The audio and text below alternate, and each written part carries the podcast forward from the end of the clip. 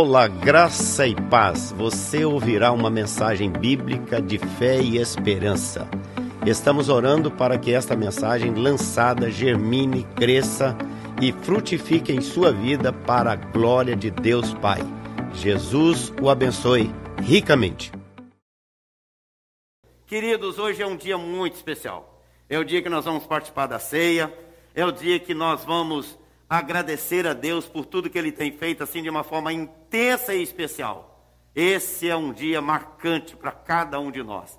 Então, nós estamos estudando, lendo todos os dias Provérbios. Hoje, nós temos que ler o capítulo 7. E eu convido você a abrir a sua Bíblia para a gente ler esse texto e ler a palavra de Deus com reverência, com atenção, com disposição com coração quebrantado e contrito, porque o Senhor vai falar pela Sua palavra ao nosso coração. Filho meu, guarda as minhas palavras e conserva dentro de ti os meus mandamentos. Guarda os meus mandamentos e vive. E a minha lei como a menina dos teus olhos. Ata-os aos dedos Escreve-os na tábua do teu coração. Dize à sabedoria: Tu és minha irmã. E ao entendimento, chama teu parente, para aguardarem da mulher alheia, da estranha que lisonjeia com palavras. Porque da janela da minha casa, por minhas grades, olhando eu, vi entre os simples, descobri entre os jovens um que era carente de juízo, que ia e vinha junto à esquina da mulher estranha e seguia o caminho da sua casa. À tarde do dia, no crepúsculo, na escuridão da noite, nas trevas, eis que a mulher lhe sai ao encontro com vestes de prostituta e astuta de coração é apaixonada e inquieta, cujos pés não param em casa. Ora está nas ruas, ora nas praças, espreitando por todos os cantos. Aproximou-se dele e o beijou. Essa palavra beijou é agarrou. E de cara impudente lhe diz: Sacrifícios pacíficos tinha eu de oferecer. Paguei hoje os meus votos. Por isso, saí ao teu encontro a buscar-te e te achei. Já cobri de colchas a minha cama, de linho fino do Egito, de várias cores. Já perfumei o meu leito com mirra, aloés e cinamomo. Vem, embriaguemo-nos com as delícias do amor, até pela manhã gozemos amores porque o meu marido não está em casa, saiu de viagem para longe, levou consigo um sactel de dinheiro, só por volta da lua cheia ele tornará para casa. Seduziu-o com as suas muitas palavras, com as lisonjas dos seus lábios, o arrastou. E ele, num instante, a segue, como um boi que vai ao matadouro como o servo que corre para a rede, até que a flecha lhe atravessa o coração, como a ave que se apressa para o laço, sem saber o que isto lhe custará a vida. Agora, pois, filho, dá-me ouvidos e sê atento às minhas às palavras da minha boca. Não se desvie o teu coração para o caminho dela e não andes perdido nas suas veredas, porque as porque as a muitos feriu e derrubou, e são muitos os que por ela foram mortos. A sua casa é caminho para a sepultura e desce para as câmaras da morte. Queridos, provérbios são conselhos de Deus para a nossa vida. Provérbios não são promessas, mas são conselhos de Deus. Conselhos para a vida em todos os aspectos. Em todos os aspectos.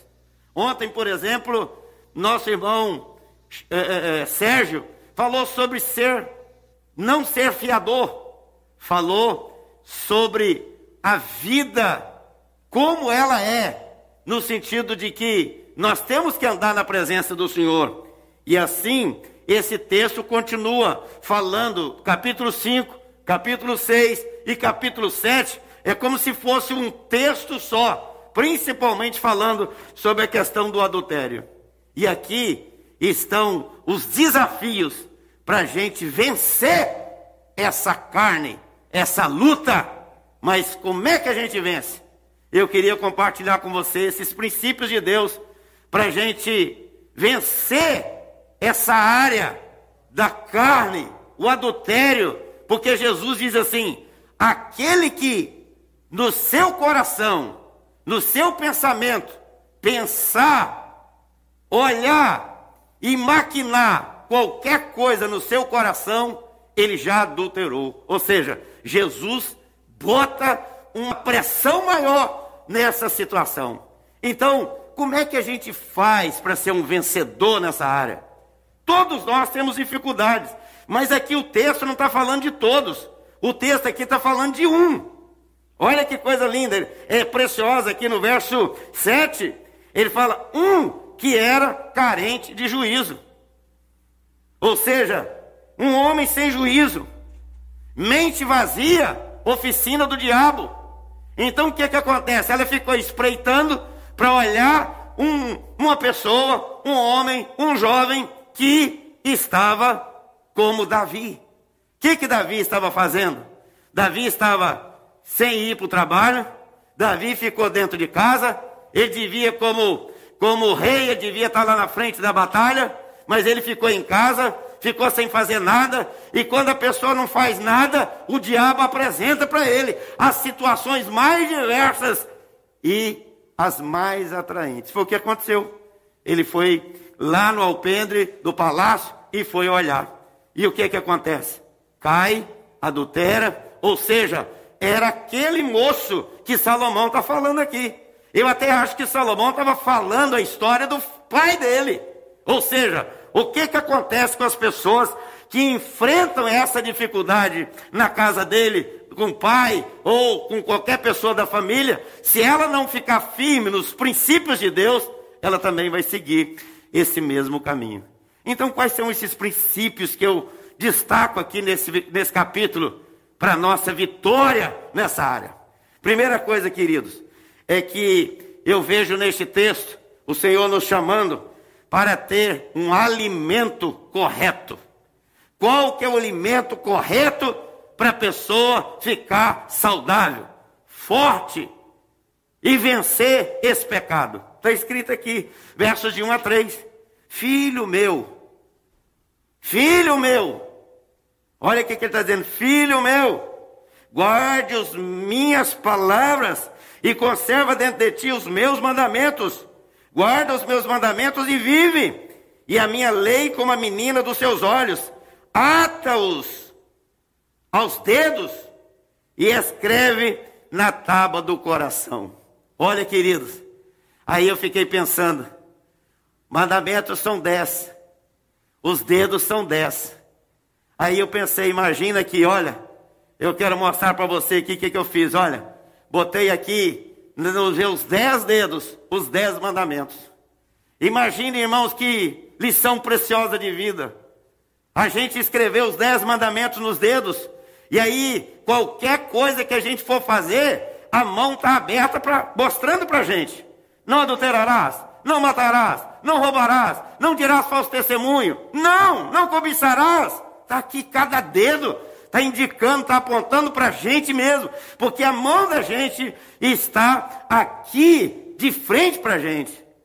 Então o Senhor está dizendo: olha, são dez dedos das mãos, são dez mandamentos, e cada dedo você pode escrever um mandamento e ele diz: põe no teu dedo. É como você colocar uma aliança e entre em aliança com o Senhor, com os mandamentos do Senhor, e você vai experimentar a grandeza do Senhor. Mas o texto diz também que ele falou assim: ó, põe no teu pescoço, ata os teus pescoços, ao teu pescoço. Olha aí, ó. Então, aqui está pendurado o, os dez mandamentos no meu pescoço. Imagina a gente andando pela cidade, indo para o trabalho, indo para a escola, os dez mandamentos em cada dedo, no, no, nas, nas mãos. Os dez mandamentos pendurados no pescoço. O que, que vai acontecer? Claro que vai acontecer que nós vamos ser vitoriosos, nós vamos ser vencedores, nós não vamos cair, nós não vamos escorregar, nós não vamos perder a bênção. Por quê? Porque está na nossa mão e está pendurado no nosso coração. Ou seja, o que, que o Senhor está dizendo? Põe isso lá dentro do coração. Escreve lá dentro. Quais são os dez mandamentos? E aqui está escrito: não matarás, não adulterarás, não adorarás outros deuses, não tomarás o nome do Senhor teu Deus em vão. Lembra-te do sábado para o santificar o dia do Senhor. Honra teu pai e tua mãe. E aí ele vai dizendo, né? Em tudo a gente precisa verdadeiramente estar vivendo os princípios do Senhor. E aí pendura uma tabuinha no coração, no pescoço, dizendo aqui estão os dez mandamentos. Ou seja, qualquer coisa que a gente for fazer, a gente está olhando aqui na mão da gente. A mão está de frente para a gente. Por isso é que o Senhor, Ele está dizendo, põe lá dentro do coração, porque a palavra vai falar aquilo que você tem guardado. As mãos vão manifestar. Por isso, existe um cântico, desde menino que a gente cantava na igreja. Cuidado, mãozinho que pega. Cuidado o ouvido que ouve. Cuidado a boquinha que fala. Cuidado os pezinhos onde pisa. Cuidado. Por quê? Porque nós temos que cuidar desse corpo, dessa vida que não é nossa, e esse corpo é templo do Espírito Santo. E nós não podemos, de forma nenhuma, deixar que o inimigo use a nossa vida para manifestar o pecado, mas para manifestar a glória e o poder do Senhor. Então, a primeira lição, queridos, qual é o alimento que nós estamos tendo? O alimento correto é a palavra de Deus, são as leis perfeitas, os princípios do Senhor, o mandamento do Senhor que alegra o coração. E a gente sabe muito bem que desde o Éden, o que, que foi que aconteceu? A mulher, ao invés de botar os olhos nas, nos princípios, na obediência do Senhor, ela colocou os olhos exatamente onde não devia. E aí aparece o inimigo para fazer o que fez, e ela cedeu e pecou, e aí entrou o pecado no mundo. Queridos, nós estamos sendo orientados, nós estamos sendo desafiados, nós estamos sendo amparados por essa, por esse princípio maravilhoso de Deus por nosso coração. Ata-os ao teu pescoço. Ata-os ao teu pescoço. Coloque na sua mão quem sabe a gente pudesse, até pensei em colocar uma fábrica de fazer os mandamentos para enfiar no dedo assim, ó. E ó, vender para o mundo inteiro, então dá de presente para todo mundo. Põe no dedo aqui ó, e sai para fora. Quero ver quem tiver assim, na sua mão, escrito os mandamentos do Senhor. Quero ver se ele vai seguir o caminho da, da morte. Não vai, porque ele vai estar sempre sendo lembrado visualmente para a glória do Senhor. Segunda Segundo princípio para a gente vencer, irmãos, esse pecado terrível que precisa ser vencido na nossa vida, é o princípio de usar as armas corretas. Se a gente usa o, o alimento correto, que é a palavra de Deus, a gente tem que usar as armas corretas. E Paulo fala isso, escrevendo aos Efésios, capítulo 6, a partir do verso 11, ele fala isso. E ele vai dizer para o nosso coração: revestivos de toda a armadura de Deus para poderdes ficar firmes contra as ciladas do diabo. Ou seja, o que, que Paulo está dizendo? A nossa luta não é contra carne e sangue. A nossa luta é contra principados, potestades, dominadores deste mundo mal. A nossa luta é intensa. E eu vou dizer para você uma coisa agora. Pare aqui, olhe para mim. Pensa comigo assim, sabe o quê?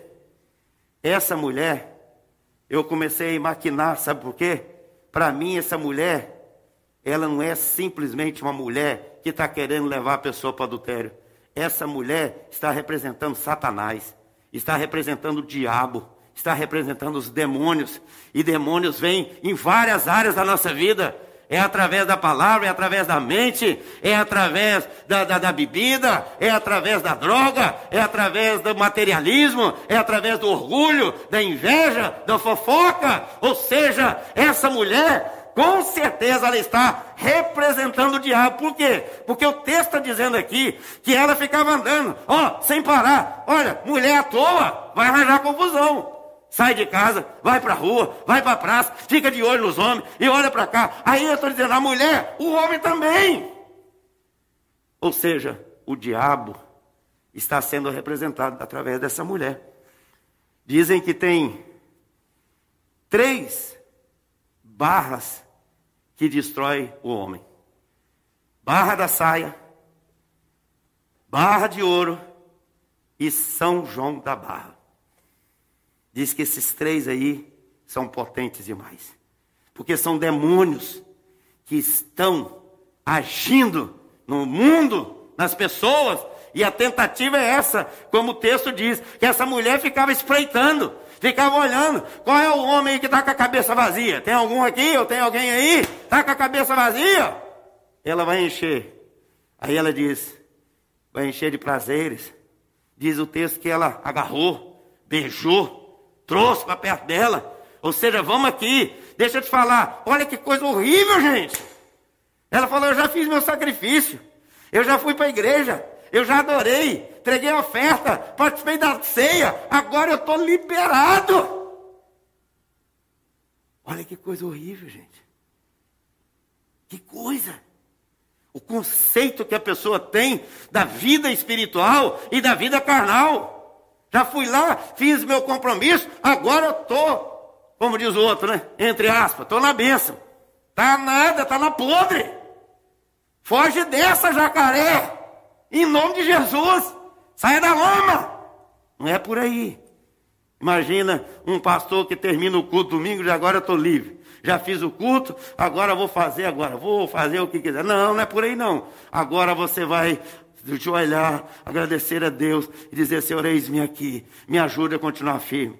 Pessoal do louvor, pessoal que está em casa, mulher, homem, criança, jovem, a vida com Deus é uma vida comprometida com a sua palavra e com a sua verdade. Primeira coisa, alimento correto, palavra de Deus. Segunda coisa, as armas corretas. E Paulo fala, quais são essas armas? E ele dá, dá a relação aqui. Quais são as armas? Ele diz, capacete da salvação, coraça da justiça, cinturão da verdade, sandálias da preparação do evangelho e da paz, escudo da fé e a espada do Espírito, que é a palavra de Deus, que é aquela com quem a gente vai vencer os dardos inflamados do inimigo, através do poder da palavra. Nós usamos muita psicologia, muita ciência, muita tecnologia. Isso é nada, meus irmãos. Cabeça cheia de conhecimento não leva ninguém para o céu, pode levar é para o inferno. Conhecimento é bom, mas é o poder de Deus manifestado dentro de nós. É a presença de Jesus, é a relação que nós temos com o Espírito Santo, é a nossa caminhada com Deus, é a diferença que a gente faz na oração, na palavra, na vida com o Senhor, em casa, fora de casa, no trabalho, no comércio, em todo lugar onde tiver. A diferença é pela palavra e pela vida. Tem gente que diz assim: ah, é melhor você testemunhar do que falar. É melhor falar e testemunhar. A Bíblia diz: fala e não te cales. Sabe, gente? Tem gente que não quer falar, sabe por quê? Ah, não quero me comprometer. Não quero me comprometer. Que história é essa? Então você não é de Jesus, véio. eu sou dele. Como é que você casa é, com um homem e não quer ser comprometido com ele? Você não tem satisfação de carregar a sua aliança? Ou o homem casa e como é que é? E a esposa dele é, é, é qualquer uma? Não. Aí tem um compromisso. Ele tem prazer. Essa é a minha esposa. E ela vai dizer: Esse é o meu marido. Eu sou do meu amado e o meu amado é meu, diz a palavra. Olha que aliança. A Bíblia diz: é melhor serem dois. Por quê? Se um porventura ficar doente, o outro dá o remédio. Se um precisar de aquecer, o outro vai lá e abraça e aquece. Aliás, né? Nesse momento, só quem é da família que pode abraçar, né? Marido e mulher abraça à vontade. Porque já que não pode abraçar o outro mesmo, né? Então vamos abraçar em casa. Pula para dentro. Vamos na benção. Pula aí na enchente, meu filho. E vamos para frente. Não é verdade? Então, o que, que nós precisamos? Primeiro, alimento correto. Que alimento você tem botado para dentro do seu coração? É esse aqui? Então fique em paz. Segunda coisa, armas corretas. Você vence com as armas espirituais corretas, como Paulo diz. E a terceira coisa, sabe o que, é? Moradia certa. É. Se você seguir os padrões do Senhor, você vai ter a sua moradia certa na presença do Senhor. Se não seguir o, os princípios do Senhor, vai ter a moradia certa, está escrito aqui no final do capítulo, lá no inferno. Se não se arrepender a tempo, se não buscar o Senhor enquanto é tempo, se não buscar o perdão, se não buscar a bênção do Senhor. Ele fala aqui no verso 27, né? De sepultura e fala de inferno. Final aqui do capítulo. Ele vai dizer exatamente isso. Ou seja, quando a gente obedece os princípios do Senhor, a gente tem a certeza de que tombou o corpo aqui, surge no céu uma voz de louvor. Surge no céu de louvor. Então nós não precisamos de ficar preocupados com a morte. Nós temos que ficar felizes porque vivemos. Porque ele vive, eu posso crer no amanhã. Porque ele vive, temor não há. Porque ele vive, eu enfrento as adversidades da vida. Porque ele vive, eu passo as pandemias da vida, é porque ele vive. E eu tenho certeza que meu irmão Vinícius está lá no hospital, que eu já vi ele aqui ao vivo aqui. Porque ele vive. Nosso irmão Vinícius, mais de 100 dias. A graça de Deus, nós estamos orando.